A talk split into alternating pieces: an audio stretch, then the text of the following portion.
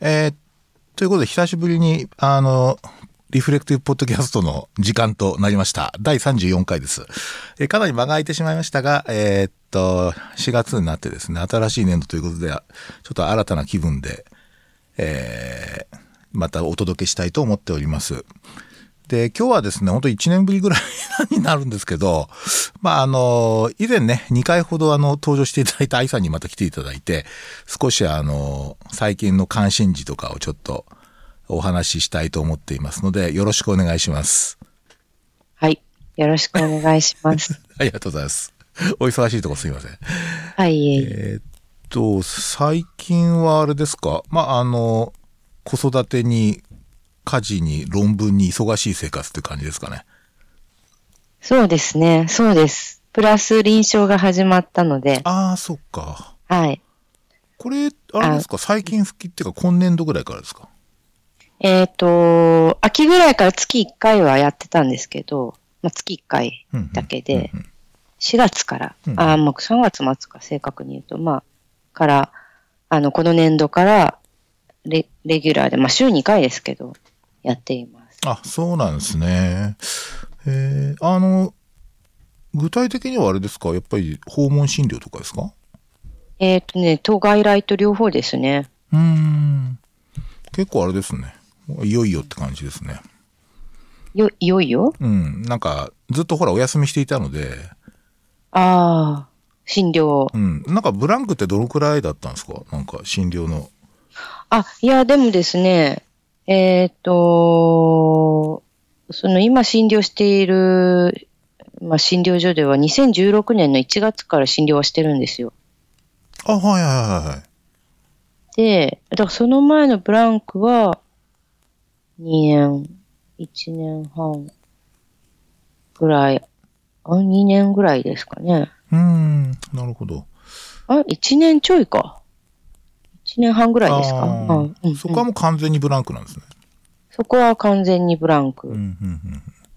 です。あんまり長くブランク経験したことないっていうか、この間ちょっとポッドキャストでもお話したあの、ああ。入院生活ぐらいだったんですけど、ああ、はい。えっとい、やー、わうーん。私ちょっとあれですね、ブランクに関して長くなりすぎてきたなという感じがあって、ちょっといろいろ対策をしなければと考えてはいますけうど。ん。なんか、あれですか、初めて見て、こう、ちょっとブランクとかを意識することもあります？あ、これブランクだったな、みあの、ブランクのせいかなとか。うーんとね、あのー私の場合ブランクがバスッ、なんていうか、はっきりしたブランクがあるっていうよりも、薄く長く続いてはいるんですよ。ただ、うん、うん、うん。薄いが、薄い、なんて、薄、まあ、薄、まあ、ブランクはブランクですね。薄くしかやってないっていううんうんのが元で、ブランクだなと感じ、まあ、ブランクというか、薄くやってしまっているなと思うのは、あの、やっぱちょっと新しい薬がよくわかんない時ありますね。ああ、そうですよね。はい。糖尿病関連とか、あと高血圧の合剤とか、あとやっぱりなんかちょっと、なんというか、病院、あの、ちょっと緊急を要するような時に、うん、うん。あの、パパッと動けてないんじゃないかと。実際どうかわかんないですよ。え実際、自分の中で動けてない感じがするっていうのと、あと実際どうかわかんないけど、何か見逃してるんじゃないかという、こう、うっすらした不安が常にあるみあ、ないなのは。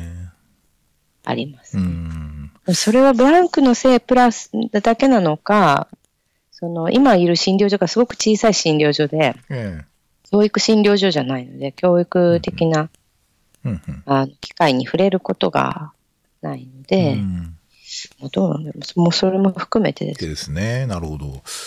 まあ結構、あの、僕もかなり、あの、本当に、本当の意味でのブランクって人結構何人か、随分、あ、随分っていうかもっといるかな。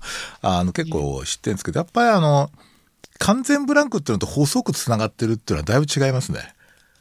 なんかもう本当にあの、完全にこう、あのブランクでもう他のことは一切、あの、なんとか医療系のことは一切考えもしなかったみたいな感じだと、あー本当にリハビリが大変みたいで、まあそういう点では細くこう、あの、薄く続けてるっていうか、何らかの形で関わってるって点では、例えば論文開催するっていうのはすごいいいんじゃないですかね、やっぱね。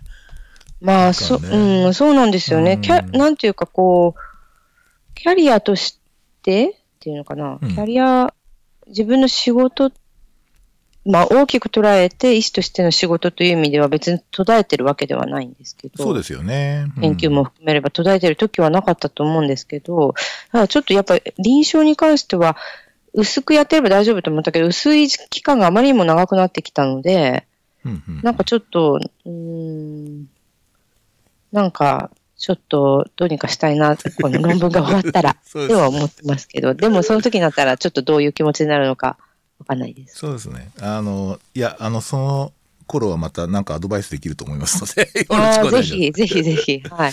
そうですね。その時のモヤモヤをもとに、ちょっと、はい。じゃあですね、今日はちょっとお互い少しあのネタ帳用意してきたんですが、あの、ネタ帳がかなりカルチャー寄りになってるので、まあおそらくカルチャー的なお話をかなと思っているんですよね。で、えー、っと、じゃあ愛さんの方からですね、最初の話題提供ということで、このあの、えー、っと、ショーノートの方にも一応リンクを貼っておきますが、えー、っと、これは何ていうかな、あの、これシェア、シェアの話ですよね。そうですね。うん。そう。これ、なんで見たんだったか、今となっては覚えてないですけど、そう、シェアというか、そうですね。その、近所、ご近所さんから、まあ、調味料なり、砂糖とか醤油とかの調味料なり、何かこう、必要になったものを借りるっていうことが、その、いかにその地域社会を強くしていくというか、つながりを強くしていって、ソーシャルキャピタルとかそういうことにつながっていくのかっていうことを説明している記事というか、うん、漫画というか、みたいな。そうですね。あなんか、まあ、例えば、あの、なんかドリルでしたっけ？はいはいはい。ドリルってこう確かに何時間もて、ずっとドリルを使い続けるってことは普通はないわけで。そうですね。あったとしてもなんか結構短い時間っていうか、ということなんですよね。いや、そうなんですよね。うん、そうですよ。そう。そうなんですよね。なんかその、あの、我が家で話になったことがあるのが、天ぷら油のことで、うんうん、うち揚げ物あんまりやらないんですよ。汚れちゃうから。はい。で、でもなんかこう近所で、油、揚げ物の火とか使っ、作って、こう、うちアパートなんですけど、101のお家で揚げ物って言って、みんなで順番にその油を使うとか、あできたら、まあ仲良くなれるし楽しいし、まあ油も。環境にもいいよね。いや、そうそうそうなんですよ、そう。そその通りで、その、昔はなんかあれですよね、そのなんか、えー、中東とかかな？なんか地域で粉引き屋さんがいて、うんうん、粉引き場はみんなで共有とか、農協の精米所共有とか、そういうのも近いのかなとは思うんですけど。うんうんうん環境にも優しい。そういうシェア、シェアみたいなやつっていうのが、や、やられてるんですか？え？どどういう意味ですか、うん、例えば、その、使ってないからみんなでこれ共有しようみたいなのとか、そういうのは今とかあんまり実態としてはないって感じですかね。ああ、え、あの、日本でですか？うん、というか、せあの、愛さんのところで。あ、あそうですね。私、そういえば使ってるものってそんなないですね。あの、うん、カーシェアとかはそうだろうと思うんですけど、うんうんうん、最近流行りの。そうですよね。結局、ウーバーとかそうですよね。だから、あそう普段自動車の稼働時間って実はものすごく短くて、うん、ほとんど使ってない時間の方が多いっていうことなので、えー、まあそれをこう、あの、なんかそこでこう経済活動につなげられないかっていうのが、まあ、ウーバーだったりしてるっていう感じ、はいはい、シェアリング、ね、私あと、うん、あ、ごめんなさい。なんか、昔シェアハウスに住んでた時があって、はい。モチベーションの一つは、なんかシェアハウス、テラスハウスとかみんな想像するみたいです。テラいや、違うでしょ、テラスハウスとか。わかんないけど。私のちょっとモチベーションの一つは、なんかやっぱ一人暮らししてるともったいない気がして、その台所とか。ああ、そうです、なんかエエコに、環境に対して悪いような気がちょっとして、うんうん。っていうのもあって、そう、それをやってみたんですけど、とかですかね。やっぱつながりがこうシェアすることによってなんかこうできるって感じですか？なんかこう例えばママ友とのつながりがいろいああ、ろそうですね。とか。それはかなりありますね。確かにそう、今ちょっと思い出しましたけど、なんか、こう、育児グッズとかは、あのーなんかやっぱ寿命すごい短いですよね。やってそうですね。すぐ使えなくう。うん、びっくりしました。数ヶ月でな、あまあ、使用しなくなるものって結構多いので、まあ、あの、ご近所さんで今度生まれる人がいるので、あの、全部、主要なものは渡そうと思ってるんですけど、彼女にそういうふうには話してないけど、私の中では、まあ、この、この地区で同じ町目なので、この、ここの町、ここの共有財産として、そのグッズがあっち行って、こっち行ってってなったらいいなっていうふうには思ってうますけど。んなんか確かにこう何かをシェアすることによってこう人と人とがつながるっていうのはまあ割と最近こうソーシャルキャピタルをどう増やすかっていうのは結構国家的にもテーマになってるみたいなのではいはい。かなり関係してるよねそれとつながる問題ですよね。ああ、そうですね。なんかまあ分かりやすい方法ですよね。ソーシャルキャピタルとか地域のつながりとか、うん友達作りましょうとかっていうと、うんなかなか難しい人も多いと思うんですけど、うんうんうんまあ物を借りるとかいう、こう、プラクティカルな目的があると、あの、入りやすいというか、いやそうだと思いますね。うんじゃないかなと思うんですよね。うんなんかちょっとね、そのネタ帳にもちょびっと書いたけど、なんかいろいろ考えてると、いあのー本当に地域のつながりが必要な人ほどつながりに入っていけないですよね。ああ、そうですよね。わかりますよ。すごい。あの、地域、つな、もともとつながれそうな人はつながってるからね。え、そうそうそうそう。だから、その、非常につながりにくい人っていうか、僕なんかもやっぱりなんか、あの、なんていうかな。あんまりほら、あの、えっとね、この間ね、実はそのコミュニティ関連のちょっと集会、集会っていうかな、なんかこう、いろんな NPO の人とかコミュニティやってる人たちの集まりみたいなのがあって、なんかイベントみたいなのあって、そこにちょっと話を聞きに行ったんですけど、その時すごくね、司会の人が言ってた、すごい面白かったなと思ったのは、あの、要するにあの、昭和っていうの、昭和から平成にかけて、まあ一番その、えーっと、なんていうかな、あの、大きな出来事っていうのは、まあ遅延血縁コミュニティが消えたってことだったんですね。都市部で。うんうんで、そうすると何が起きたかっていうと、親戚付き合いとか隣近所付き合いしなくて済むようになったっていう。つまりその、もともとすごく煩わしい部分もあるじゃないですか、そういうのって。うん。だから、そういうのからこうフリーになったんだけど、逆に、その孤独になってったっていう。うん。その非常に自由になったんだけれども、逆につながりもなくなっちゃって、うん非。常に孤独が、なんとかな、こう、蔓延するような状況になっていて、で、しかもその単身生活、あ、まあ、世帯単身世帯がもう下手すると40%超えそうになっていて、今、うん。東京なんかだと。うん。で、障害未婚率が今、えっと、25%超えてるとか、うん。超えそうだとかね、で男の場合ね。で、そういうのもあったりして、やっぱりちょっと、その、なんとかそういう人は実はあまりつながりが得意でないよね、おそらく。まあそうですね。あと必要性を感じていなかったり、うんうんうん。まあ好きじゃないとか。そうですね。はいはいはい。だ僕そう、で、そういう、そううんうんはい。僕なんかやっぱだから、そのウーバーとか、まあ日本全然ダメって導入されてないんですけど、その向こうのこういろんな動画とか見ると、まあ要するに、あの、運転手さんと全く喋る必要ないじゃないですか。うん。あの、はいはい スマホで呼んで、行き先もスマホで入力して、スマホ決算だから、決済だから、でね、僕あれはす、なんかすごくいいなと思うんですよ。なんかこう、あなんか妙にこう、例えば、そのなん、なんていうの、運転手さんといろいろ会話して繋がんなきゃいけないとかっていうなしで、実はいろんなことシェアできてるっていうか、はいはいはい。そのなんか薄い繋がりっていうかな。えあえで、なんか日本でこう、あの、つながりと結構タイトなつながりが必要なんだみたいな訴えをする人は結構多いので、だから、ああ、そうですか。そう、んんん。そうなんですよ。だから濃い、濃いつながりっていうか、例えば、えーそういう点でもちょっとなかなか、あの、今ちょっといろんな意味で過渡期にあるなっていうか、日本におったら下手するとこうなんか、あの、地域みんな家族ぐるみで家族になりましょうみたいな、そういうなんかすげえこう、全体主義的なっていうか、なんか国家は家族みたいな感じになっちゃったりして、ちょっとそうなるとちょっとまた昔に回帰しちゃう感じだから、ちょっとね、その辺じゃないあり方を探る必要はあるなと思ってるんですけどね。そうですね。なんかまあ、元には戻らないんでしょうけどね。なんか、あの、でもなんかその、昨日 すいません。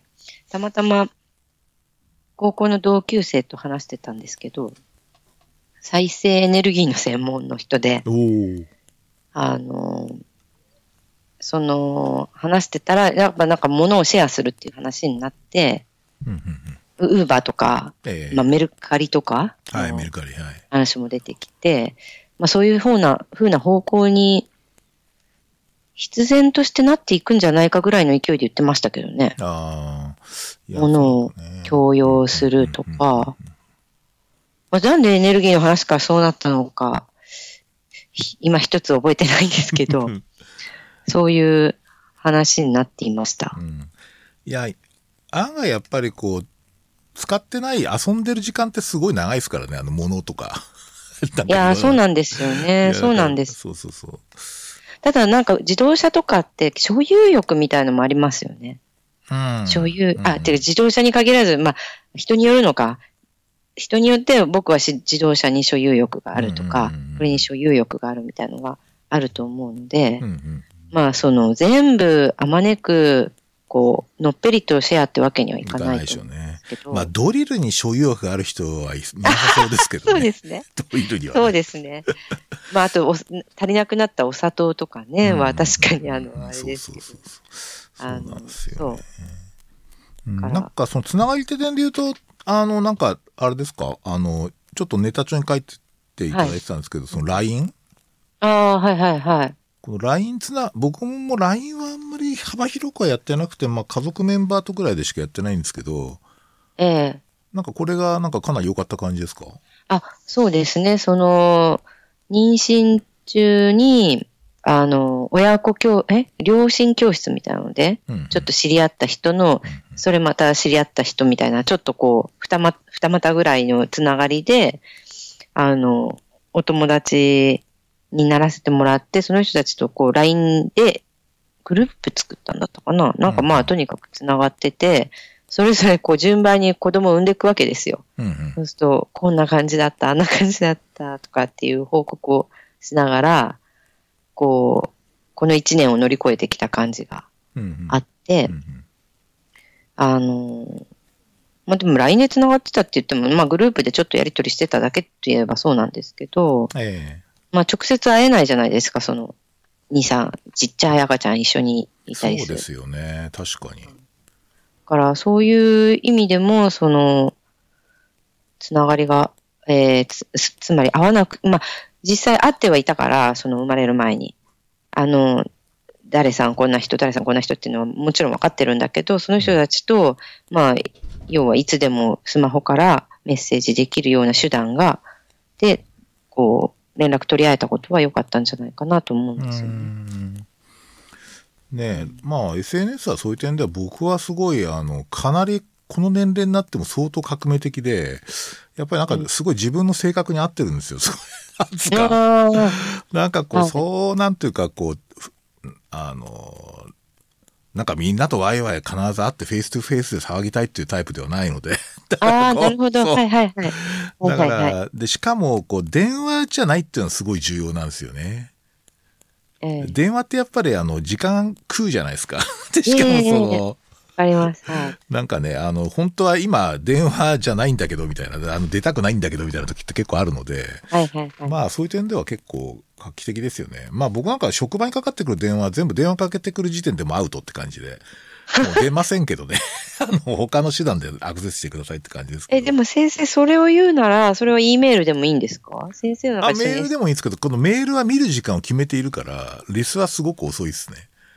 ああ、なるほど。うん、ただ、あの、SNS とかそのメッセンジャー系、LINE 系っていうのは、まあなんていうかな、あの、なんとかた短文でも要件だけ済ますって感じなので、はいはい。あんまりそこで巻物みたいなものを書くっていうのは逆に言うとちょっとそういう人とは付き合いたくないっていう感じですけどね。うんうん巻物ラインとかあるじゃないですか。すごい長いやつ。そうですね。んそうですねそうそうそう。だから。いや、まあ、ママ友の間では巻物ラインですけどねあ、。そうなんですか。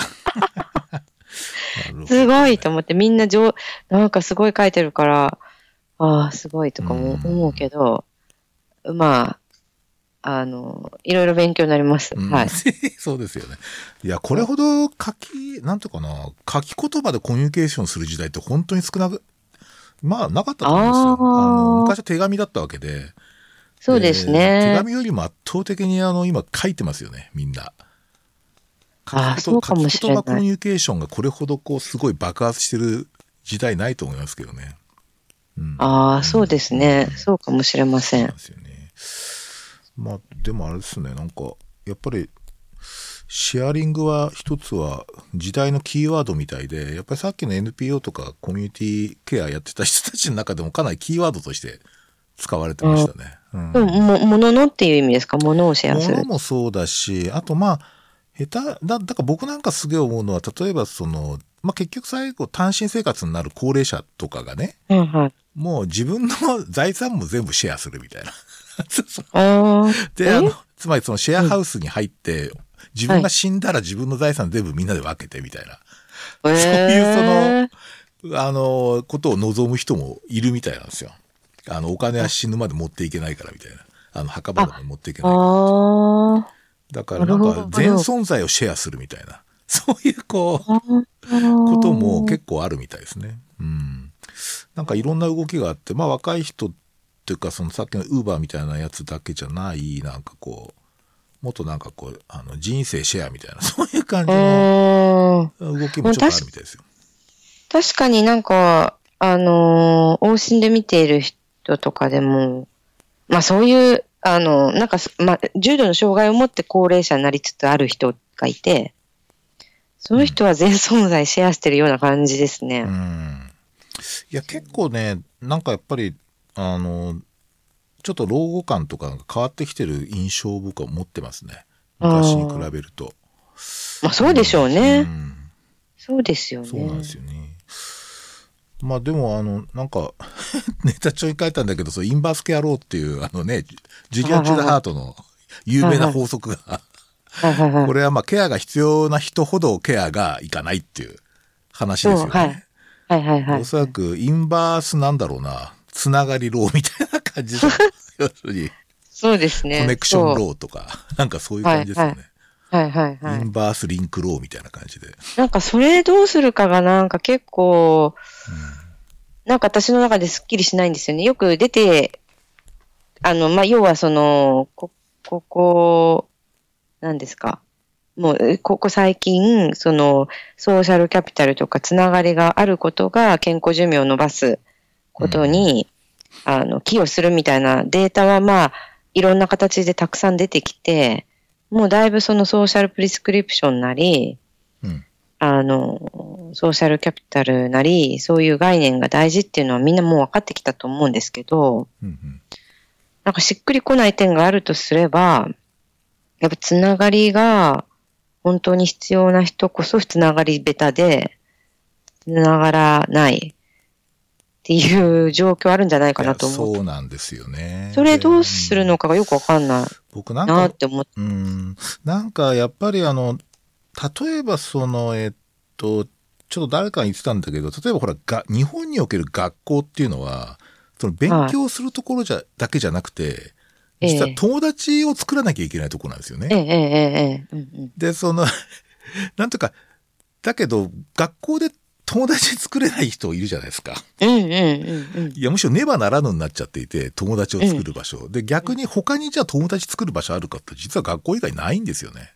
ああ、はい。まあ、塾とかんがあるかもしれないけど、で、結構なんかね、ある種のコミュニティでその経済からつなぎから全部こう、なんていうかな、あの学校みたいに言ったら会社がそうじゃないですか、日本って。会社っえて職場なんだけど、同時になんか友達作る、友達っていうかな、そこに生活が全部あるみたいな感じになっちゃってて。はいはいはい。で、あの、だから仕事だけするとこなんで、特にあの、飲み会とか興味、ここの人たちとやる気ありませんっていうのが許されなかったじゃないですか。うんうんうん。で今は許されるんだけどね。今若い人はそこはもう分けてるから、友達、うん別に職場って友達作りに来たわけじゃないんだけどっていうのはすごいうんうんはっきりしてるんだけど、僕らの頃ってやっぱそこを混然一体としていて、うんうん。なんかそこで職場で結婚相手見つけるとかさ、例えばそういう場だったりししたわけじゃないですか。で、なんかそのつ、つながり作るって時になんかトータルにいろんなことがこう、そこでなんかこう行われるみたいでって、もっとなんか、こうなんか多面的なレイヤーの小コミュニティみたいなやつがたくさんあった方がいいなと思っていて。いやーそうですね。うんうん。だから変な人のね、あの、おそらく年取ってもアニメ好きな人いるから、じゃあアニメ語ろうぜみたいな感じの数人のサークルがあって、で、そこは別に経済活動生んでないんだけど、別のところでそのシェアハウスはシェアハウスでやってたりとかして、あの、住んでたりして、そこで生活はしてるんだけど、みたいな。なんかね、もっと多面的なレイヤーが必要だと思うんですよね。ううん、ん。だなんかひ一つのとこ、一つなんかこうプロジェクトあったらそこでなんか全部カバーしちゃおうみたいな感じってちょっとあまり良くないなと思ってて、うん。そのあたりはこう、ちょっとあの引きこもり気味の私自身の なんつうか生活を振り返ると、なんかトータルなコミュニティとかちょっといらないなって感じがするんですよね。あーその、あーまあ、すべてを内包するそうなですよ。で、それがおそらく昔の遅延血縁なんですよね。ああー、そうですね。すげえトータル、トータルコミュニティみたいな感じで、うんうんうんうんうん。すげえ息苦しいですよね、歩いてうんると。うんうん。うんうんうん。でも孤独にはならないっていうかなりたくないから、うんうんまあじゃあどうするかっつったらもう多面的なレイヤーですよね。だからこう、それこそ SNS ってまあ一つやっぱり僕コミュニティのレイヤーだと思うんですけど、うんまあいろんなレイヤーが作るっていうか、それ、それがこう、なんていうかな、あの、そういう機会をいろいろつく、あの、なんとか提示するっていうのはすげえ重要だなとは思いますね。ああ、そうですね。そうかもしれない、確かに。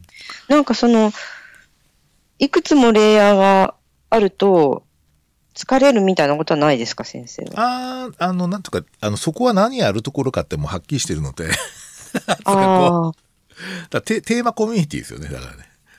あ、テーマコミュニティ。テーマコミュニティがいくつかあって、で、はいはいあの、そこにまあ、あの、いろんなつながりがあって、で、本当にこう病気した時思いましたけどね、本当に必要な人っていうのは、3、4人じゃないかと思うんですよね。本当に必要な人。本当に助けてくれる人。うん。だから、こ困ってる時に無条件に助けてくれる人ってやっぱりいるんですよ。ああ。で、そういう人は絶対数人必要ですって思っていて、は えーなんか、あの、そういうのはなんかもしかしたら友達っていうのかもしれない、親友っていうのかもしれないですけど親族いなければ親友しかいないわけですけど、ええなんかね、それはやっぱり何らかの形でどうやったら作るかっていうかな、お互い作り合うっていうか、あうんあ。本当に困った時ね。れ無条件に助けてくれる人。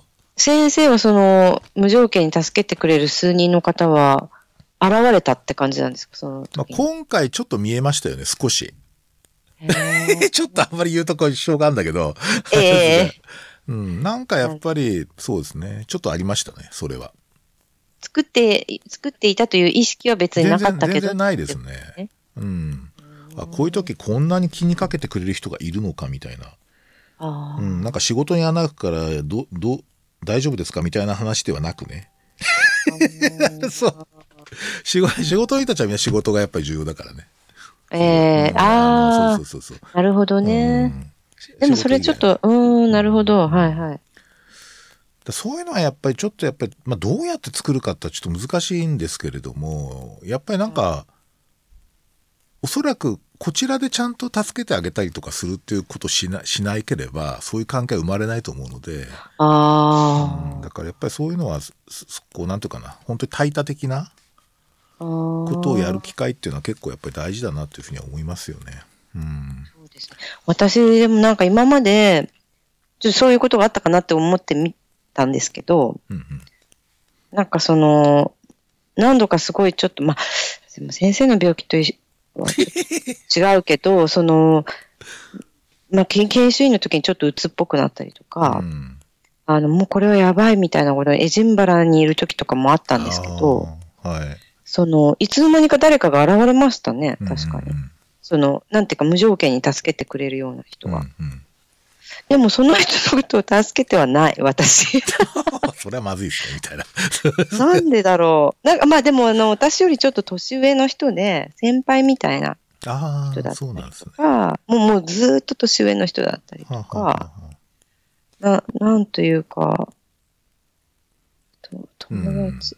まあ、助け舟はどこかから出てくるけど、あなんかね、そういう感覚ってすごい重要ですよね。うん。なんか、どっかに助け舟来てくれるに違いないみたいな感じっていう感覚がなくなると、めちゃくちゃ孤独だと思いますよ。ああ。うん。それあと、私この人なら助けてくれそうって思う人に多分言うんですよね。ああの、今困ってますあ、うって。ん。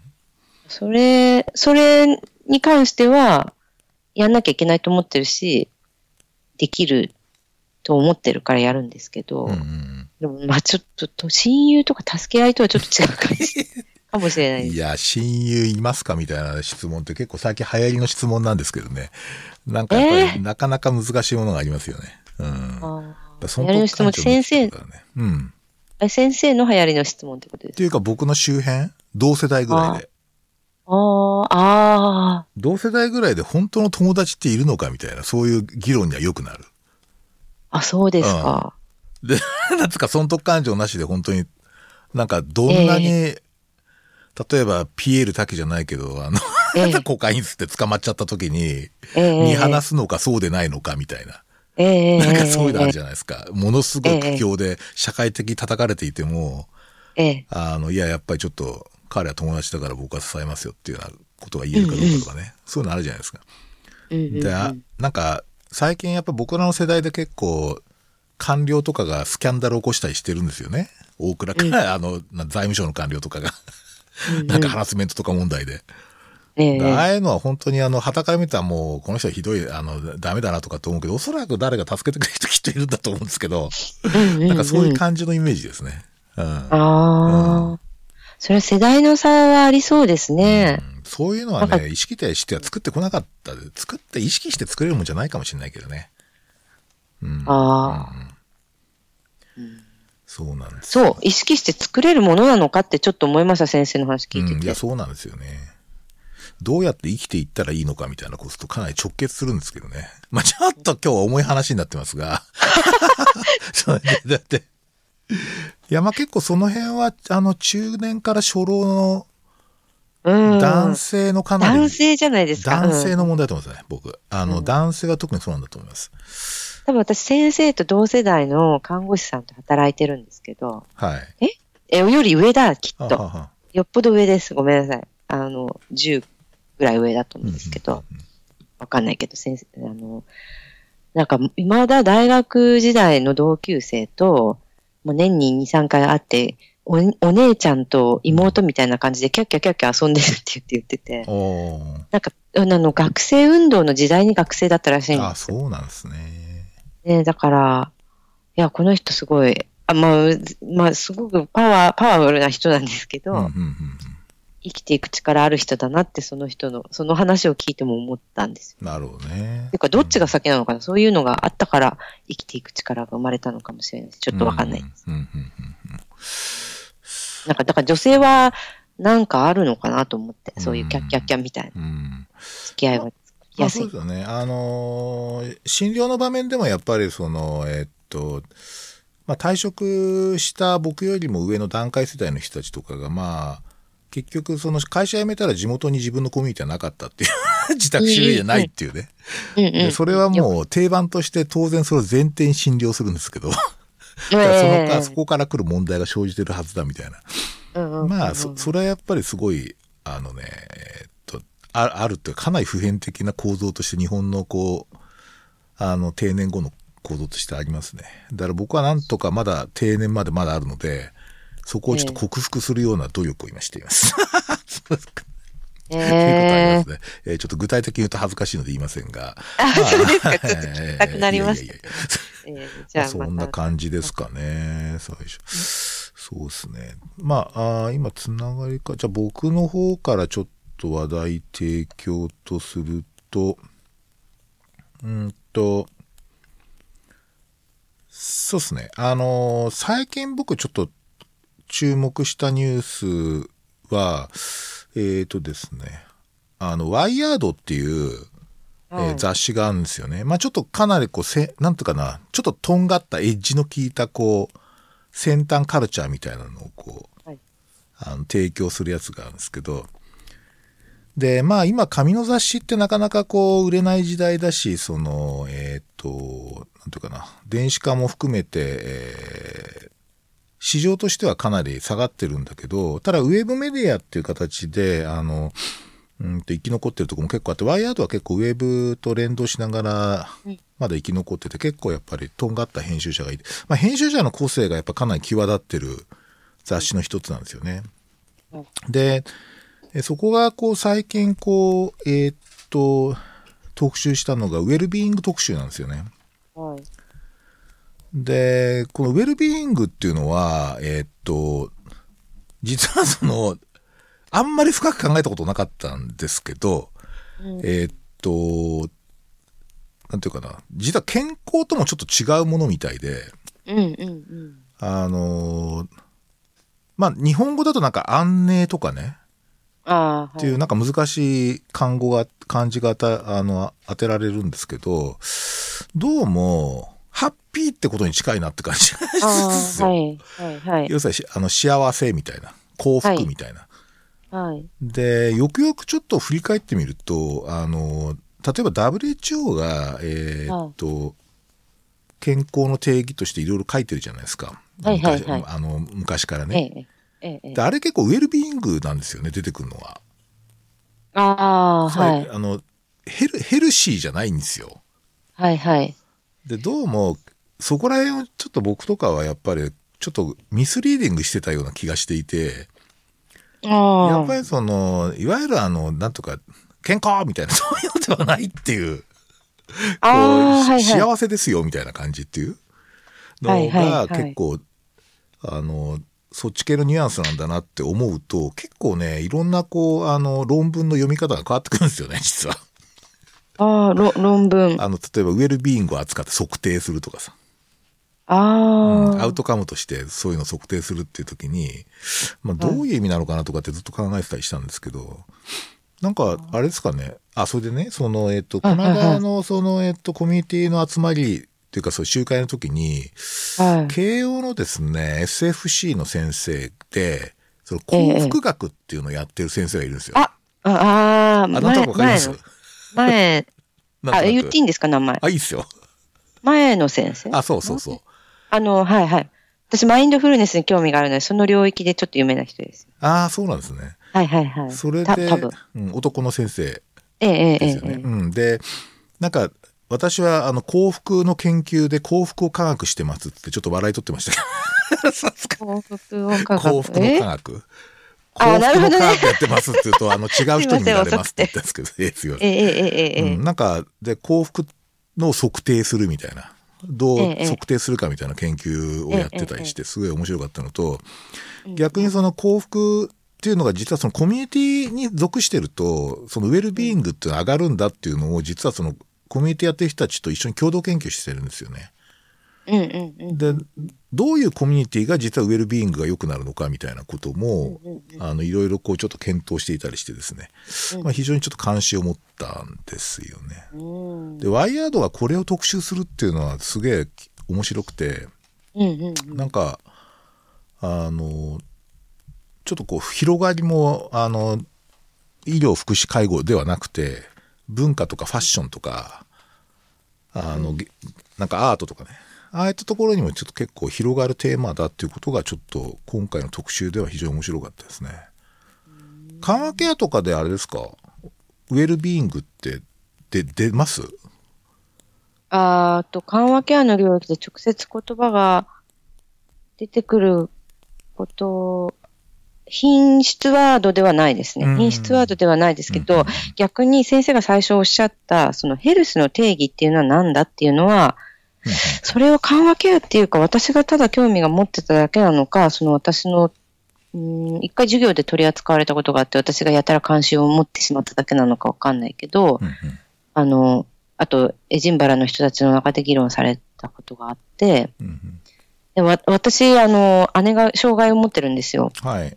あの、生まれつきの。で、あの、健康の定義で言うと、姉は一生健康になれないんだっていうのを中学生の時に結構衝撃を持って定義を見たことが、覚え、記憶があって、でもなんていうか私からすると、あの、まあ、姉はそれなりに健康なわけですよ。その、うん。私からすると私が生まれた時から姉はその障害がある状況だし、なんかそれってなんかちょっと違和感があるなっていうのは、思ったまま大人になったって、それこそイギリスに行った時にその話になって、その、この定義でいいのだろうかみたいな議論はされて、で、新しい定義が、の案とかは確か、90年、えっ、と、書いてる人たちいますね。P、BMJ ブログであると思うんですけど。ちょっと見たことある気がする。うんうん。はい。で、それはまあでも、あの、ウェルビーイングという言葉ではなくて、ヘルスってなんだって、人間に、だ、で、それ、あの、ヘルスっていう定義をもうちょっと捉え直そうみたいな議論だったんですけど、うんそれをやっていくと、その、ヘルス、ヘルシーな状態っていうのはハッピーな状態とどう違うんだみたいな。ウェルビーイングとどう違うんだみたいな感じで、こう、派生的に議論がああ、なでるほどね、いるっていうのは見たことが。あります。なるほど。なんか私なんかずっと捨てられないで持ってる本でウェルビーイングの本があるんですよね。おお。でもちゃんと読んでないけど、その本は From Public Health to Wellbeing っていうタイトルで、なんかズバリな感じですね。そうなんですよ。よ。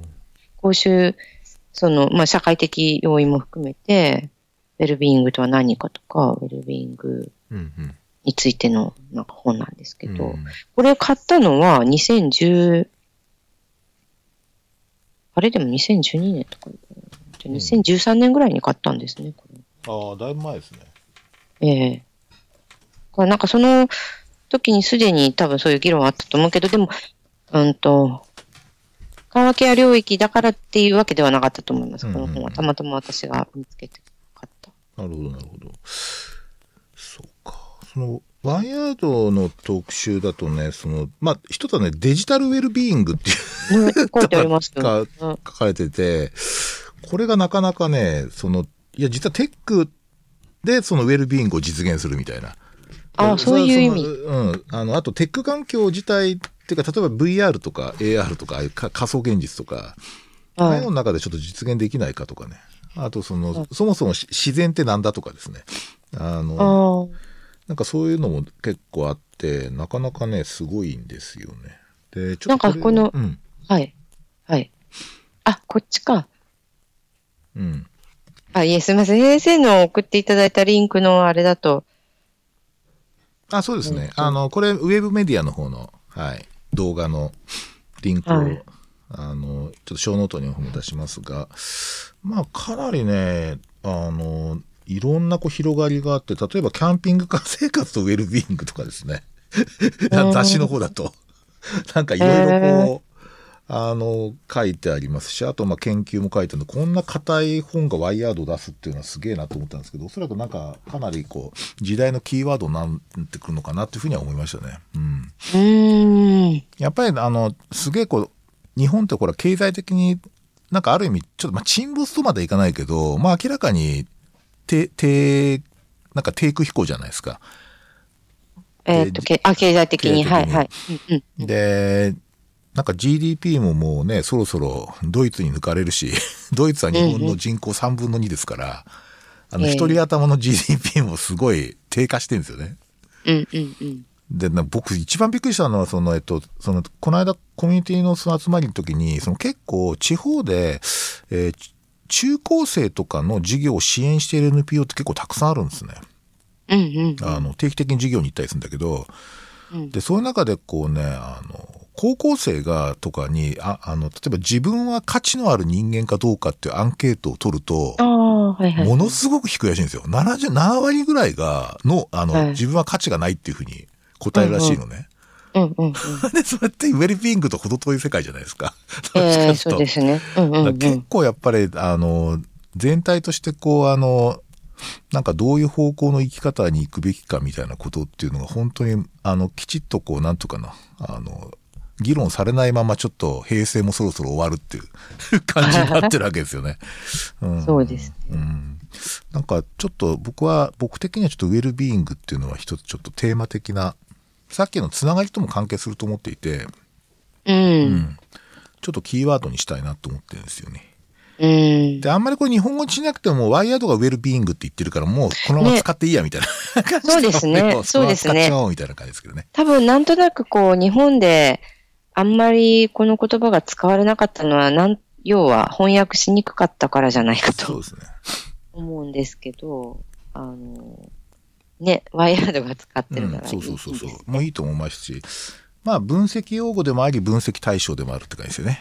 まあそういうのは結構こういう領域にはたくさんあるので、うんみたいなことが今ちょっと僕的には関心があるところですね。そしたら、えーっとネタ帳にはいろんなことが書いてあるんですが、今度ちょっとメディア系の話っていうはい。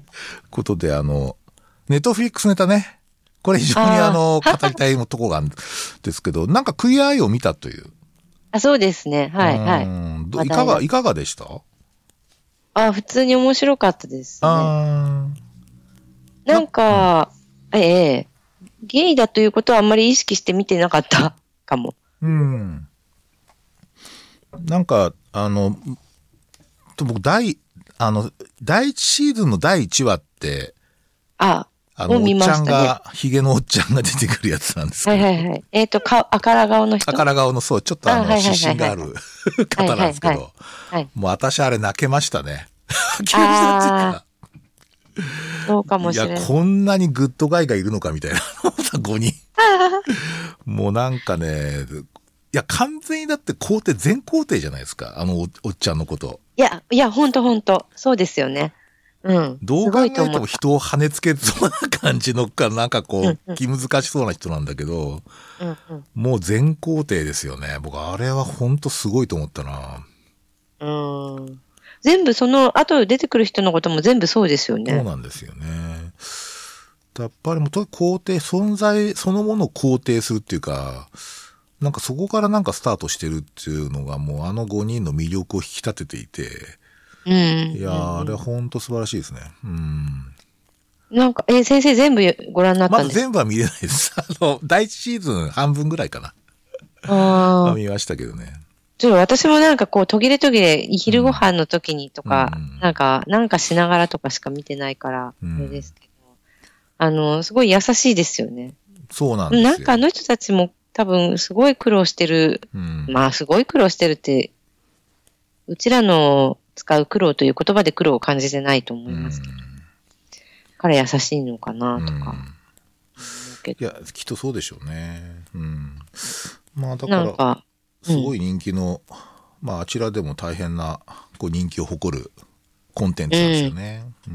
うんうんうんうん。面白いですしね、普通にショーとしての構造も面白いと思ううんし。なんか日本でよくほら変身、なんかこう、ええお母さんが、いつも働いてるお母さんがこんなに変身して綺麗になって子供が泣くみたいな、ちょっとね、あれとは違うんだよね。いや、それはそうですね。はいはい。はいはいそ。うそうそう。なんか、もっとなんか深いところで、なんか存在そのものの肯定みたいなのをすごい感じたですよね。んそうですね。ん実際なんかあれ、あの、カルチャー担当みたいな人とかが出てきますもんね。そうですね。なんか私、何回目かので、あの、白人の警察官の会で、あの、要は、まあ、トランプ支持みたいな帽子が出てくる家で、はいはいはい。トランプの支持者ので、あの、白人の警察官で、あの、やばいっすよね。ファブファイブの中にいますよね、黒人の方うが。ん。との、こう、こう、車の中での会話を結構長く流してて、うんうんこれはなかなかすごいなと思いました。いや、すごいですよね。あれって演出とはちょっと思えない。まあ最初からなんか車の中で結構そのゲイに対するいろんな偏見とかもろ出てくるじゃないですか。ええあの会話の中で。ええそれのそのなんか流し方がすごい、流し方とか受け答え方がすごくて、うんもうやっぱ知的、すごい知的ですよね、彼ら。あそうですね。そしてあれをね、あと、あの、あの、あのカットを、あの長さ、あのば、あの長さの番組、ばあの番組の長さの中で、あの長さ、あそこを流すっていうのは、結構大胆じゃないかな大胆と思う。ですよね。すげえ政治的な、すごい、もう影響力もあると思うんだけど、ただ、ネットフリックスってやっぱりその辺はやっぱりなんかこう、あの、なんていうかな、スポンサーがある意味いないんですよね。うんうん。だから、会社、あなんとかネットフリックス自体がもう金出して作ってるから、なんか内部のいろんなポリシーがあるらしくて、その制作上の。うんうん。それが結構大きく反映してるかなっていう。前もお話したかもしれないけど、例えばその人口の中の割合、例えばエスニシティの割合でちゃんと配役決めるとか。例えばある地域でやるんだったらこの地域にはそのエイジアンがこのくらいいてそのラティーノはこのくらいいてみたいな、その割合でちゃんと出演者を出すとかあと当然その LGBT に関してもその頻度でちゃんといるとかなんかそういうようなことをやっぱ考えながらやってるみたいですね。うん。だからやっぱそこがやっぱりあのなんかこうスポンサーの意向に関係なく作れるっていうのがやっぱ結構強みだなと思いますよね。い要は視聴者がスポンサーってことですよね。あの、あのそうサブ視聴スクリプション料でそうですそうですサブスクリ撮っプションでてるから。うん。あの、じゃあ月間の会会費ですね。会費収、それももう莫大なお金なので、うん。すごいですよね。うん。うん今年。なんかあの、あ、うん。すみません。私話取らしちゃうかもしれないですけど、はいあの、こんま、こんまりが私は好あきで、はいはいはいはいはいはい。あのーあのーどうして好きかというと、片付け術も好きなんですけど、なんかちょっとあの、ぶっ飛んでるところが好きなんですけど、あ え、のどんなとこがぶっ飛んでました？えっ、と、まあ、片付けでアメリカ進出しようとか、ちょっとうん。思うところとか、実際サンフランシスコに移住したみたいですよね。ええええええとか、その、あの、私の中で同類の人にさかなクンがいるんですけど、はい。まあ、要は好きなことを追求して、こう、それを仕事、なんていうか、好きなことを追求してる人っていうイメージなんですけど、ああ、そうなんですね。えーすごいですよね、今ね。うんね。で、そのネットフリックスでこんまりの番組が出たことも、そのなんかちょっと、なんかの記事で読んだけど、戦略的な何かがうんあったのかな。アジア人の何か風が必要だ、みたいなあ話があったとかなかったとかっていうのもちょっと。なるほど、なるほど。いや、エイジアンってすごい視聴者多いし、あと中国市場、あ、中国やったかな。まあ、とにかくアジア市場ってすごい重要なので、まあ当然なんだよね。で、僕あれちょっと最初の方何本か見たんですけど、こんまりのですこんまりのやっぱあまり。りにこう話題なので。ええなんか本当になんか、その西海岸あたりに住んでる人の、ポッドキャストとか聞くと、本当にあのカフェ、カフェとか、昼休みのカフェで、ええいや、昨日のこんまりはみたいな話を、うんうんうん。こう、なんか、みんな、みんなしてるっていう、なんか、ええなんかねすごいみたいですね。で、僕それで。こんまりってるみたいな会話があるっていう話ですよね。で、僕ね、あれすごい見て思ったのは、なんか、結構最初にこう、傾聴するじゃないですか。なんつうかな。ああ。で、結局、その今までこの家で、そのディシジョンメーカーは誰なんだとか、あなたは生涯どうやっ、これまでどうやってこう意思決定してきたのかみたいな、うん。それなんか結構自己啓発的な感じがすごいするんですよ。なんか単純に技術っていうよりも、なんか自分の内面とか、うん。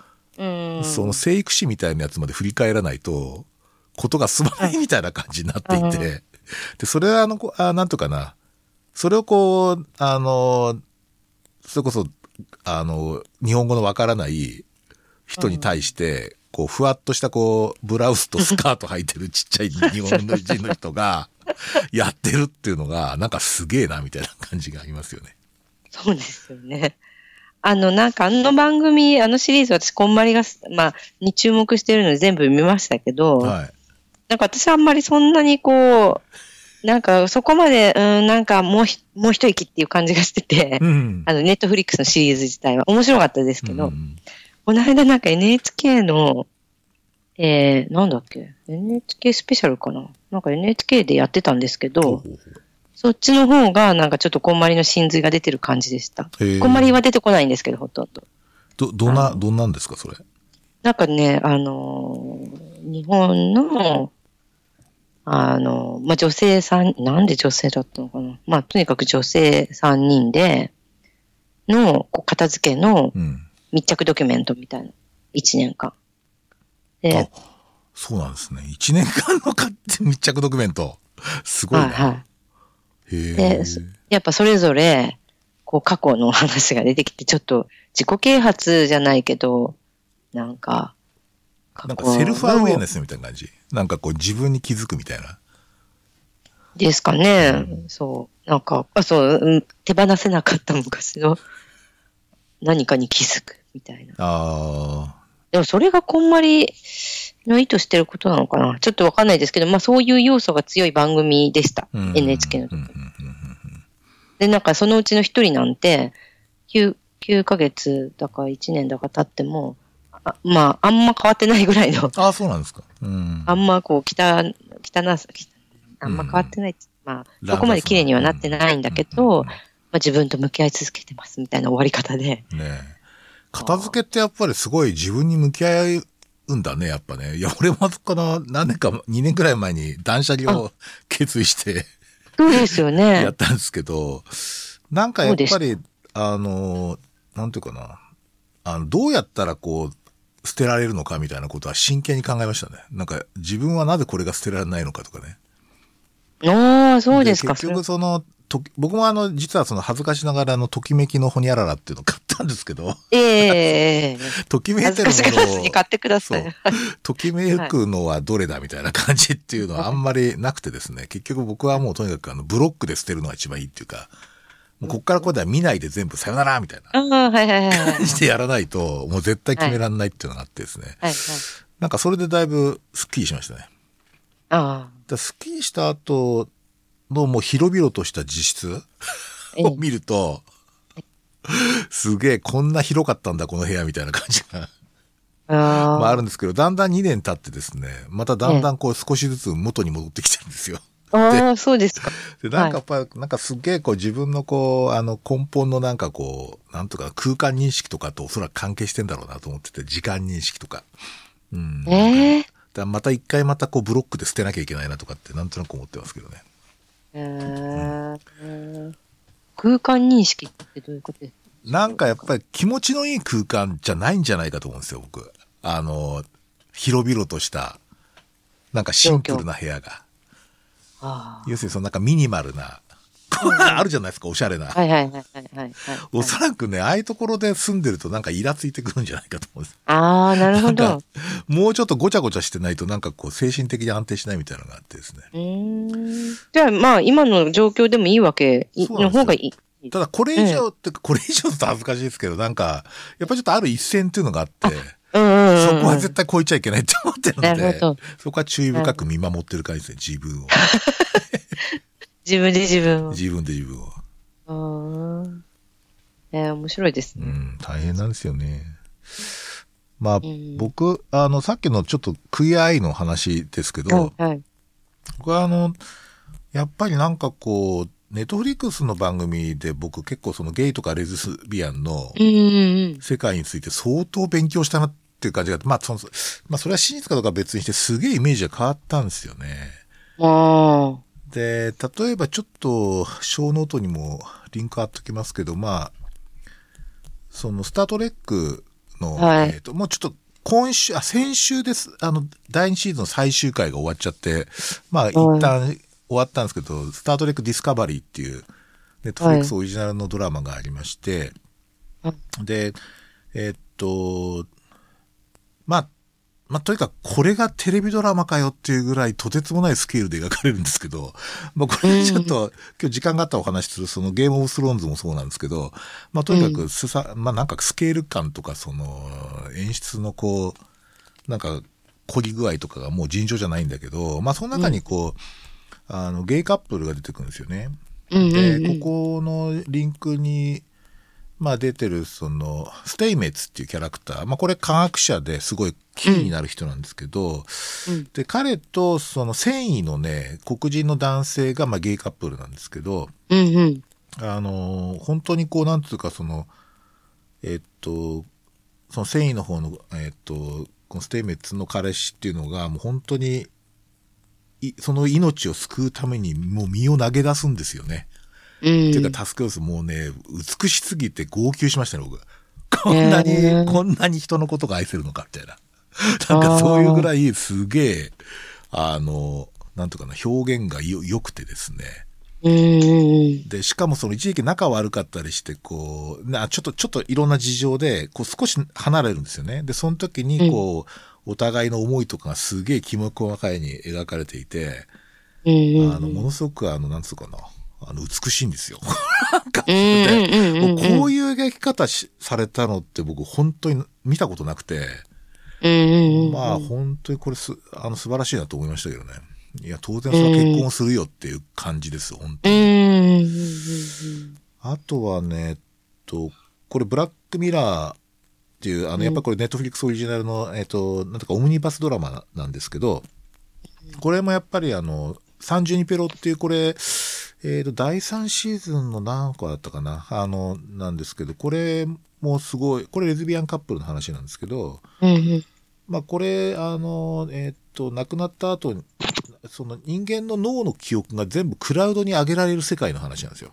その、うんうん。要するに意識とかをが全部こう、あの、クラウドに上げて、そこで永遠に生き続けられるっていう。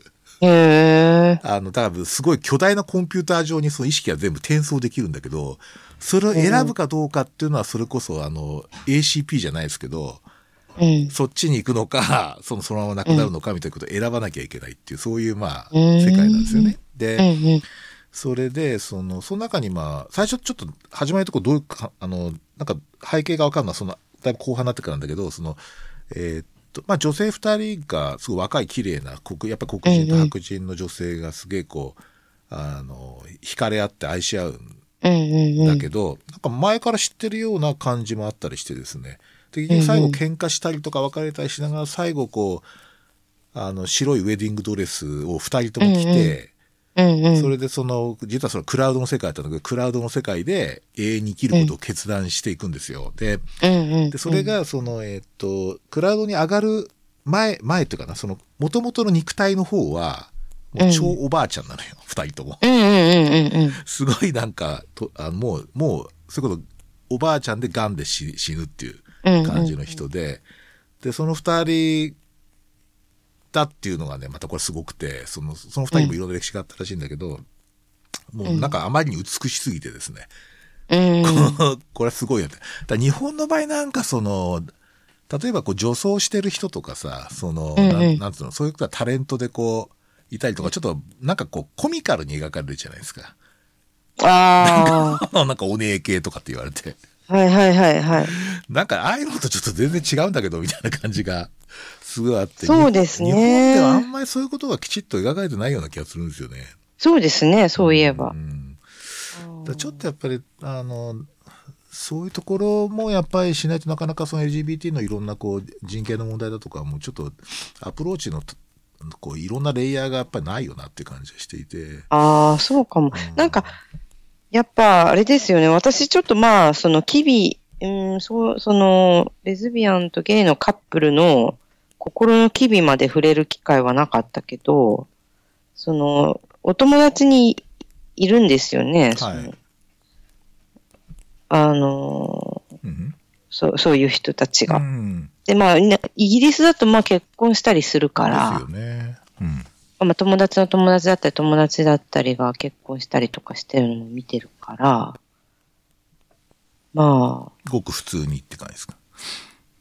まあ結婚するんだなっていうあれですかね。ごく普通にというか、まあ普通のなんていうか、恋愛をするんだろうなっていうふうに思いますけど、そういえばそういうのやそうなんですよ普を通、の恋愛なんですよね。だから、うんあの、みんながそんな情熱的な恋愛してるわけじゃないんだけど。いやいや そうだと思いますそうそうそうね。普通の恋愛だと思うんですよ。だからああいうふうに描かれるんだと思うんですけどね。逆にそれを見る機会さえないですもんね、日本なんんですよかね来。たら確かに。そうそうそうそう。なんとも思ってなかったけど、でも最初確かにイギリスに初めて住んだ時は、ちょっと多さにびっくりしました。あはい。レズビアンの人とゲイの人の多さに、まあ、クラスメイトの中に数人ポツポツといたし、まあ、ちょっと緩和ケアってそういう人が多い領域なのかな。ちょっと女性性の高い領域なのか、結構あちこちで見て、まあ、見るからにわかるので、わかる人は。なるほど、なるほど。だから、あの、あたくさんいるなって。でも、っていうことは日本でどういうことになっちゃってんだろうとも思いましたけどね。みんな隠れてんのか、うん。日本人には少ないのか、うん謎だねっていう話を友達とした記憶がありますけど。まあ、僕の随分年下の、まあ、後輩みたいな人で、やっぱりそれの研究を今やってる人はいるんですけど。まだやっぱりなんか、なんとかな、何パーセントいてどうしたとかっていう調査っていうのは、まあ、あるようでないって言ってましたね。むしろ特定の領域の、その、なんとか、例えば医療、医療従事者がそういうことに関して、えーどういう意識でいるかみたいなところを調査したりしてますけどね。うん。うん。確かになんかか、その頻度を知りたいなという気持ちはあるんですけど、あの、うんうん興味として、当事者からしたら数数えられたくないだろうなとは思う。なんていうか、うん特徴の一つなのに、うん。その病気みたいに頻度とか、うん、その、要は有病率みたいな感じなわけじゃないですか。うんまあ、そういうことじゃないよな、とは思ううん。しかもグラデーションもあるし、そんなにシンプルじゃないので、うんうん なんか1か0とかじゃないし、うんあれ、調査あとなんかちょっとい、難しい。うんそうそうそうですよね。行ったり来たりする人もいるみたいだし。うん。なんか、そうですよね。だからドラマとかで、もうん。うん、啓発は僕全然ありだと思ったな。だかう、らだって僕が結構感動しまくりましたからね。そのスタートレックのあのディスカバリーの二人には。マジに。いや、僕泣泣くとは思いませんでしたよ。その二人の愛に。なんか、え、それはでも泣くと思わなかったのはやっぱりゲイだからですか？どうなんですかね。やっぱりちょっとなんかこう、ちょっと秘めて、秘めてるとか、そういう、ひ秘め、秘めた何かみたいな感じっていうのがあったんだけど、もうすげえなんかこう、ちゃんと感情バーッと表に出してこう、やる。うんうん、そういうこう表現をするっていうのはすごい良かったですね。ああ、そうですね。え、見てみたいですね。いや、ぜひ、え、あの、スタートレックディスカバリーっていう、あの、シーズン1からゆっくり見れますので、大丈夫。私でもちょっとね、シリーズもの今期がないことが多くそうなんですて、ね。でもちょっと、その、そこだけでもとか言って。なんか僕、本当地上、まあ、愛さんの場合すげえ、あの、育児大変だろうから、ちょっとあれなんだけど、僕とか本当地上波見なくなっちゃったんで、なんか、ああ、でも私もそそううですすなんでよ。だからね。計画的にこうドラマ見てますけどね。ああ、そっか、だから逆に見れるみたいな。そうなんですよ。この時間はドラマ見る時間みたいな感じにしてるので。ああ、なるほど。私でもいつでも見れると思うと見なくなっちゃいそああ、そうですね。もう、それ、手帳にも予定書いて、う。うわあ、なるほ今日は第3ど。話だみたいな感じでやった方がいいかもしれないです。なるほど。結構あとは、やっぱアウトプットするっていうか、ちょっと今日のあれにもあげたんだけど、なんかこう、見たものに関して何かアウトプットしていくっていうのがすごいいいみたいですよ。ああ、SNS にちょっと書くとかね。うん。そうですよね。アウトプットはちょっと課題ですね。そうですね。アウトプットで言うと、ショーノートの方にも書いたんだけど、えーっと、最近ベストセラーになってる、あの、樺沢紫苑先生っていう先生が書いた、アウトプット大全って本が、すごい売れてんですよ。うん、なんか、で、これ、あの、樺沢先生って精神科医なんですけど、えっ、と、えっ、とですね、えっ、と、このあの、ポッドキャストでもキャスターっていうか、その、おあの、ゲストで時々来てもらって、弥生さんって方いらっしゃるんですけど、はい、はい。あの、その方の師匠なんですよね。そのそう。なんですか。で、一回僕、共同、共同の駅の近くのお寿司屋さんで、あの、うん。樺沢先生となんかお会いしたことがあるんですけど、なんか寿司え店で。えなんかすごい面白い人でしたけど、あの、うんなんかそういう点でちょっと、あの、興味深くこう活動を見てるんですけど、ええで、彼が、あの、あ、なるほどなと思ってるのは、もうインプットにアウトプット8だって言ってるんですよね。ああ、はいはいはい。これがなかなか面白くて、つまり、アウトプットするからインプットするっていう。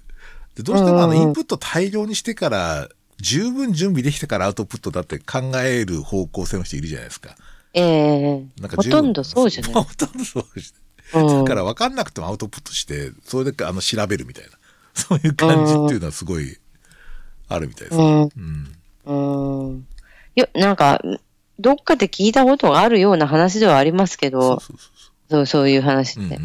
まあ、改めて言うことが大事。そうですね言うことっていうか、まあ、うん。結構だから、なんか、やっぱりあの発信って大事だなって最近ますます思いますね。うん。先生にとっての発信は SNS なんですか？僕は、えっと、ちょっと SNS は少し弱めようと思っていて、実は。ああ、あの、あれ交流の場なので、どっちかっていうと。ああ。やっぱりあのブログと、えーっと、あと、ポッドキャストですね、この。ああ、なるほど。うんそんなところに。出ちゃってすいませんいやいやいや、論文でもいいんですけど、論文ってやっぱりちょっとリーチが限られるんですよね。いやー、そうですね。あの、効率も良くないと思いますよ。で、確かにすごい重要な活動なんだけど、あちょっと僕の性格には合わないってこの年になって思ってて、やっぱりあの、そっち系じゃなくて、もうちょっと、もうちょっとなんかこう、あの、もうちょっとカジュアルな感じで多方、こう放射的にやりたいっていうのがあって、まあそれでそこがポイント。でもブログは最近ちょっと見直していてです、あの、本当にたまにしか更新しないんですけど、もう毎月あのビューが結構あるんですよ。うん。更新してないにもかかわらず。うん、うん。そう数千とか。で、へーで結構あ、おそらくそう、そう、28万ぐらいビューされてるんですけど、今までで。えー、すごいじゃないですか。結構、その、なんていうかな、なんか、うまくこう、見てくれる、関心持ってくれる方がいると、やっぱりいいメディアだなとは思いますね。そうですね。自分の考えとかを読んでくれるので、すごい先生、一つずつの記事は結構がっちり準備して書いてらっしゃいますよね。えっと、ブログはそうですね。だから、あんまりこう SNS 的なこうつぶやきみたいなのはブログには書かないようにしてて、ちょっとなんか、どっちかというとかなり硬いエッセイ風なものを書くようにしてるんですけど、うんまあ、逆にそういう方が、あの、すごい、あの、読んでくださる方多いんですよ。むむしろ。で、なんか、例えば、つぶやきみたいなやつよりも、どうもそっちの方がいいみたいなんですよね。いろいろ聞くと。間隔空けても、そうがっつり書くしっかりしたもうん。うん。それはなんか、更新の頻度はうん。目標とかあるんですか？きまあ一応月1回。うん。ただその、すごい、ちょっと気合い入れて書きますけど、うんうんうんうん。だからほとんどこういろんな雑誌とかに書くのとほぼ同じテンションで書いてますね。うん、なるほど。だからちょっと区別が自分の中でつかないんですよ。だからうんうんうんうん。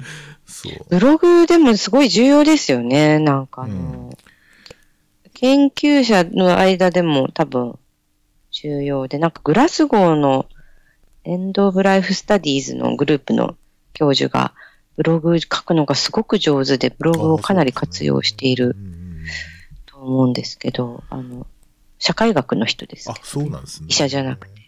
はいあの、それによってリーチがぐんと増えますもんね。いや、増えますね。意外な人が読んでるんですよ。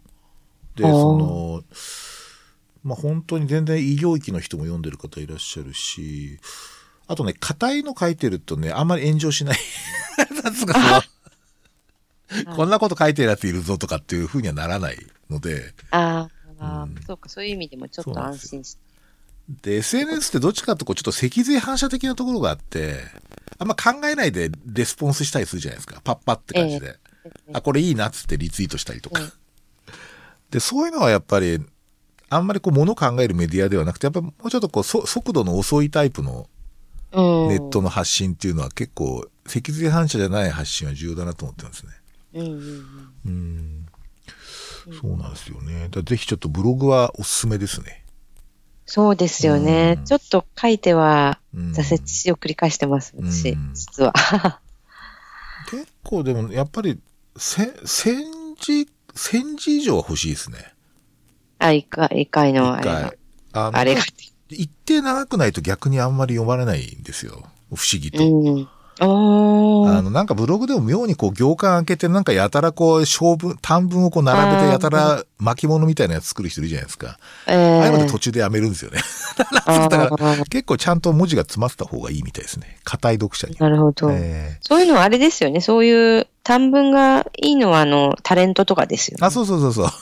あの、まあ、その人のなりはもう分かってて、ちょっと日常生活を覗きたいみたいな場合はそういうのが多分いいんだ。そうですね。うん。なんかオピニオン的なやつは、まあ全然違う読者になるんですよね。うーん。そうなんですよ。なるほど。でなんかね。そうそうそうそう。うんまあそういう点であれですよ。だからこのポッドキャストも、実は非常に重視しているんですよ。で、なんでかっていうとですね、あの、動画って今流行ってるじゃないですか、すごい。うんど動画っていうか YouTube とか。はいはいはい。で、あれって自分で見てても思うんですけど、およそね、10分以上の動画は続く、見れないですね。ああ、そうかもしれない。うん、た、すごく短い時間なんですけど、ところがですね、ポッドキャストって結構長時間番組多いんですよ。うーん。で、そう、僕のす好きな、ちょっとショーノートにも書きましたが、うんうん。日本のポッドキャストであの、 Rebuild FM っていうのと、backspace .fm ってあるんですよ。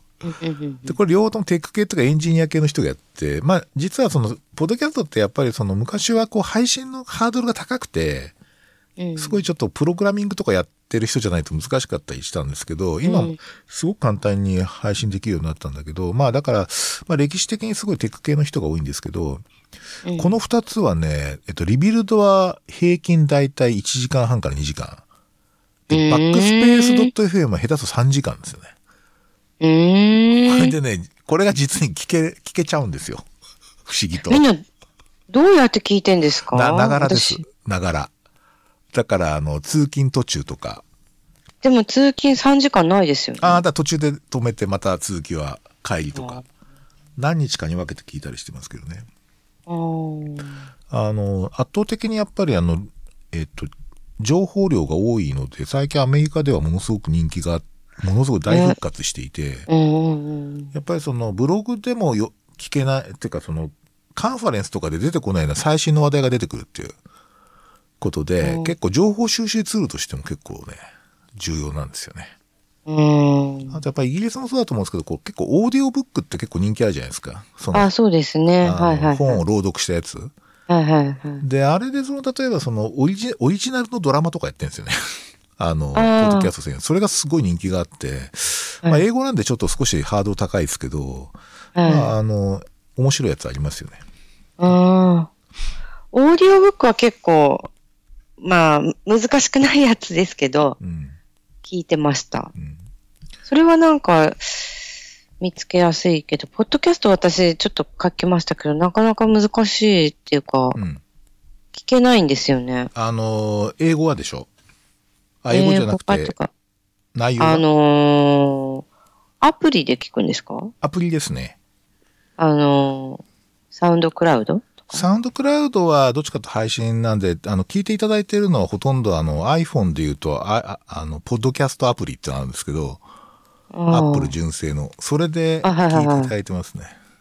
あと、アンドロイドだと、Google のポッドキャストのアプリがあって、それで聞いていただいてるかな。なんかすごい初歩的なことを聞いちゃってあれいやいや。いやいや、せっかく出てるから聞いてほしいですけど。うん そうそうですそうそうそうそういう人がいる。うん、でね、あれ、アプ、あの、干、干潮率っていうか、その、えっと、全部最後まで聞いた人が何何パーセントがあるかって結構出てくるんですよ、データが。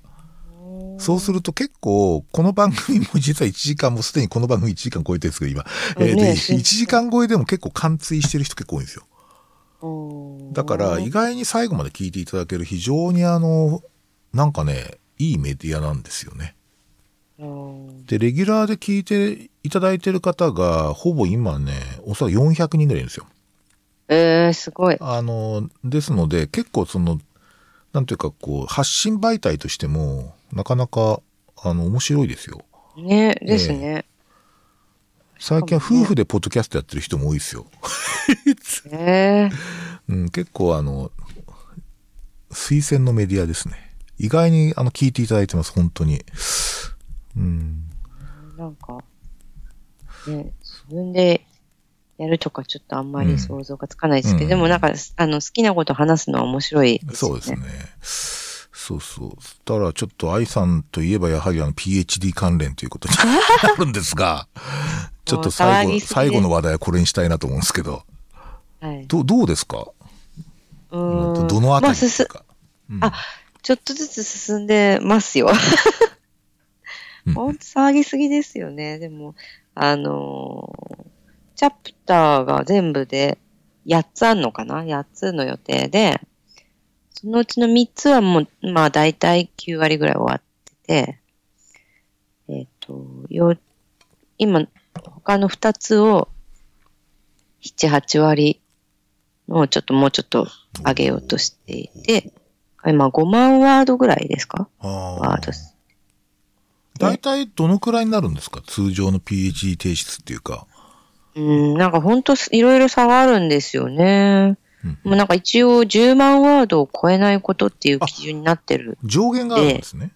上限があるんです。うんまあ、私の大学の、私の学部はなのかもしれないですけど。うんうんで、えっ、と、なので、スーパーバイザーにはまあ7万とかなんかその辺を目指すのが妥当じゃないみたいに言われてて、うん。7万ワードぐらいを目指すつもりでやってます。うん。あの、スーパーバイザーの方ってどういうアドバイスをするんですか？あの、うん。なんていうか、ここはこういう構成にした方がいいわよとかじゃないんですよね、おそらく。ああ、でもね、最近、あの、私の、あのー primary primary、first supervisor が、まあ 私が時間がかかりすぎて途中でり引退になっちゃったんですよね。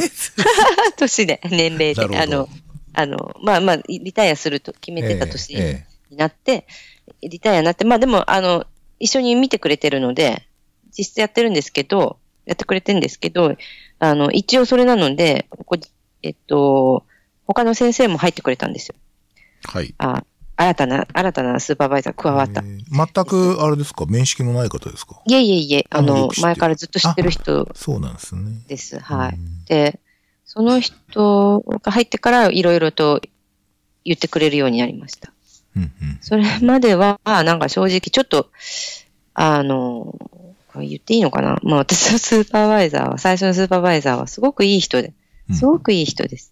すごくいい人だけど、スーパーバイズするということに関して言えば、ちょっとひっちゃかめっちゃか系だった ので、はい。あれ、せんこの間言ったことと違うんだけど、みたいないですか？まあ、とかね、なんかちょっと、うん、い、まあ、ひっちゃかめっちゃかなんですよ。まあ、だから、そう、あんまりこう、具体的なアドバイスがあったりなかったりっていう感じだったけど、うんうんうんまあ今の先生はもうちょっと気合い入れて終わらせるわよみたいな感じだからいいか。割と具体的に言ってくれますね。あうのん、構成のことを言われることもあります。うん。ていうか構成のことしか逆に言われないかななんか、うんこれはどうして、ちょっと分かりにくいから、どういうことなのとか聞かれて、いやいや、こういう意味だったんだとか、こうしたかったんだとか言うと、だったらこうした方がいいんじゃないみたいなことを言われたりとかして、私の本当に言いたいことを変えようとはあんましないけど、それを言いたいんだったらこうしたらみたいなことを言うことは、言われることはあったかな。うん。なんかやっぱ最り、あれですかね。なんかこう、なんかこう論文書くっていうのと、なんかちょっと研究するとは違うトレーニングって感じですか？うんと、そうですね。あの、論文って、その、いよくに、あの、言う、パブリッシュする論文うん。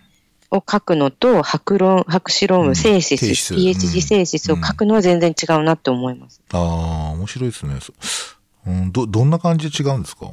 そうパブリッシュするものは、そもそも実数が2000とか3000とかの中ですよね。うんうんうんうん。あ？圧倒的にボリュームまあまあが少ないです3000ぐよらい、ね。そうそうそう。で、その中で話を完結させて、あの、ある程度、こう、形にして、相手を納得させる、うん。相手を納得させる、うんまあリーダーを納得させるようなものを書くわけじゃないですか。で、多分書いたことある人、みんなそうだと思うんですけど、そのために、ちょっと何か曲げたりとか、なんていうの、あったことなかったことにしたりとか、あったことだ、まあねそう言うとちょっとあれかな。うんまあ、レト、なんかね、そういう構成上の工夫をね。あ そうです、そうです。するってことなかったことにしたらちょっとあの、まずいですね、それ。まずいですよね。あの、まあ、データの複数、なんていうか、一部を使っ、データの一部をどうしてもにフォーカスせざるを得なかったりとかするあわけです。はいはい、わかります。はい。で、えーっと、だけど、PhD のセーシスはそういうことではなくて、あの、その長い、その7万ワードとかっていう長い長い、こう、スペースの中で、最初から最後まで、守備一貫して、なんかあったことは、まあ、逐一書きながら、でもどうしてそれをかにフォーカスしないのかとかも含めて。ストーリーをずっと書いていくあっていうあ。感じなので、うんうん。その、あえて言うならば、その、まあ、論文にしたらいくつか分ありそうな。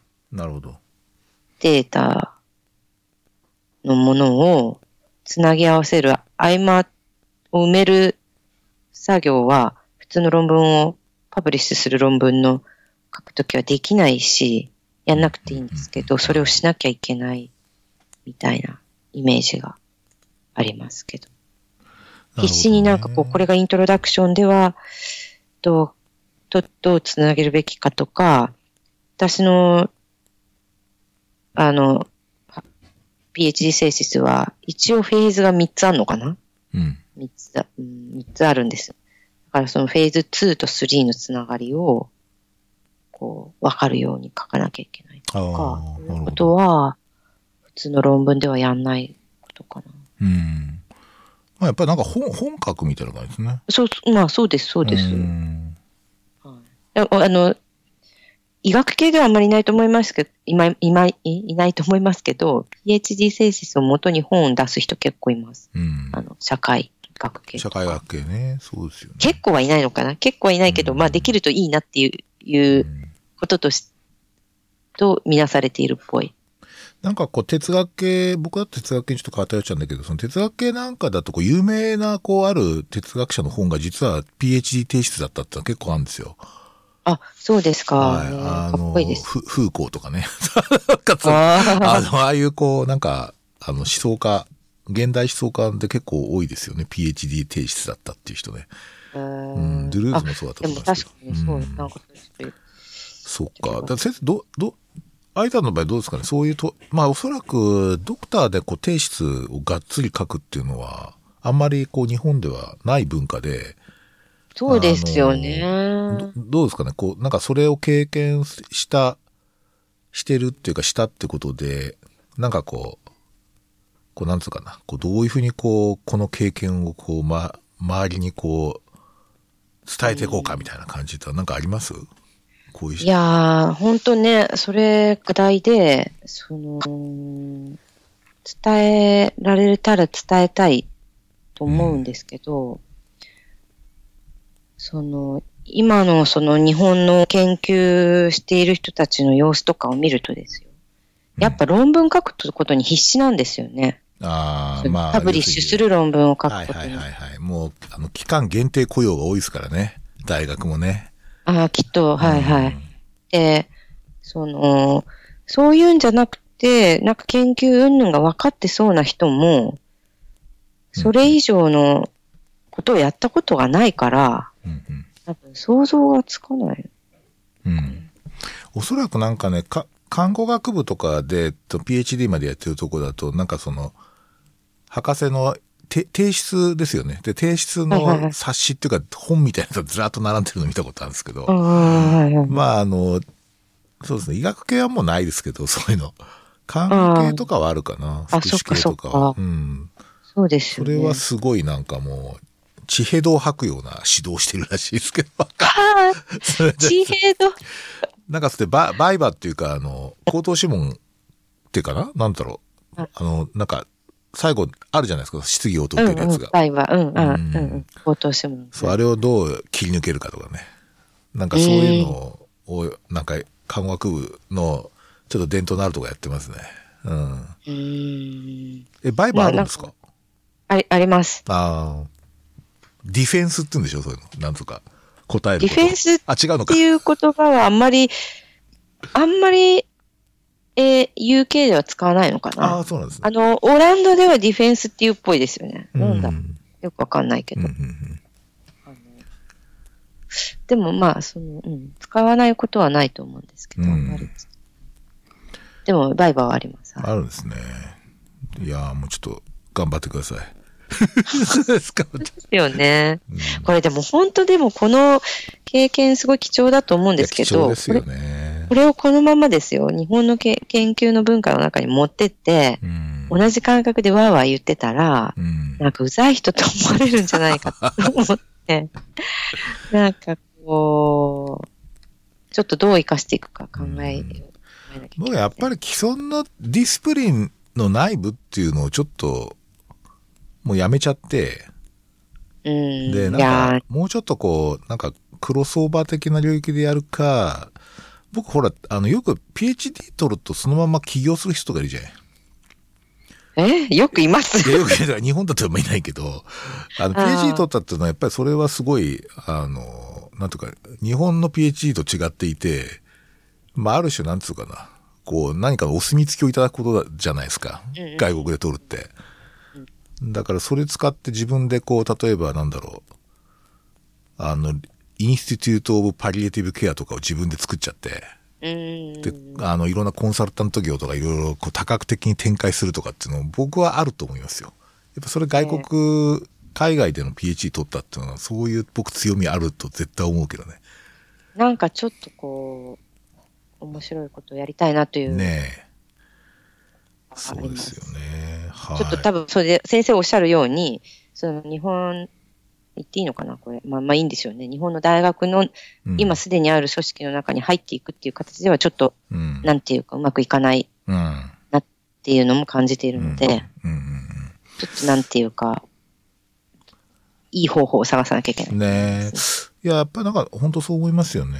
なんかあの、なんだっけな、えっと、医学教育系だとそういう人いるんですよ。なんなんだっけな、えっと、キューチャー先生だったかな、あの、 Medical Education Development っていう会社作ってて、で結構あの、大学のコンサルティングとかやってるんですよ。あの、うんそういうこう研究者のコンサルティングとか、へーいろんなこう大学とか、大学の教教育プログラムのコンサルティングとかやって、世界中飛び回ってるって人いますけど、その方は PhD ですね。あの、医者じゃないけど。誰ですか？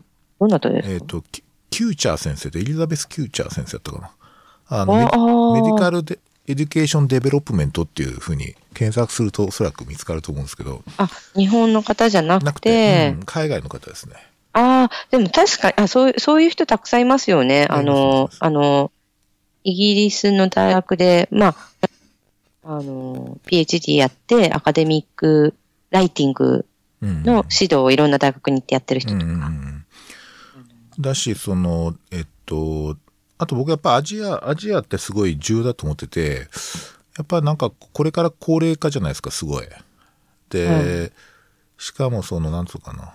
あの、最近ファクトフルネスって本が出て、ああ、はい。なんかなんか、超ベストセラーうんになってるんですけど、あれ結構、結構単純に衝撃的だったのはもう後進国ってそんなにないんだっていうか、その昔ながらの最貧困後進国って1割ぐらいっていう。うんで、もうアジアとか全然高度経済成長ぐんぐんしてて、うんまあインドネシアとかカンボジアですらすごい勢いになってますよね。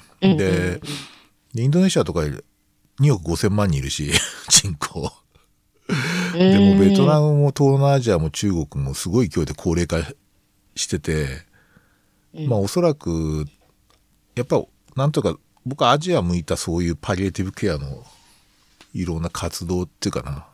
なんかデベロップメント系ってすごいニーズあると思いますよ。うんでそれっておそらく大学じゃないのかもしれないですよね。活動拠点はね。そうですうん。それこそこの間培ったあの人脈とかあるわけじゃない？愛さんの場合は、うん。あ国際的な。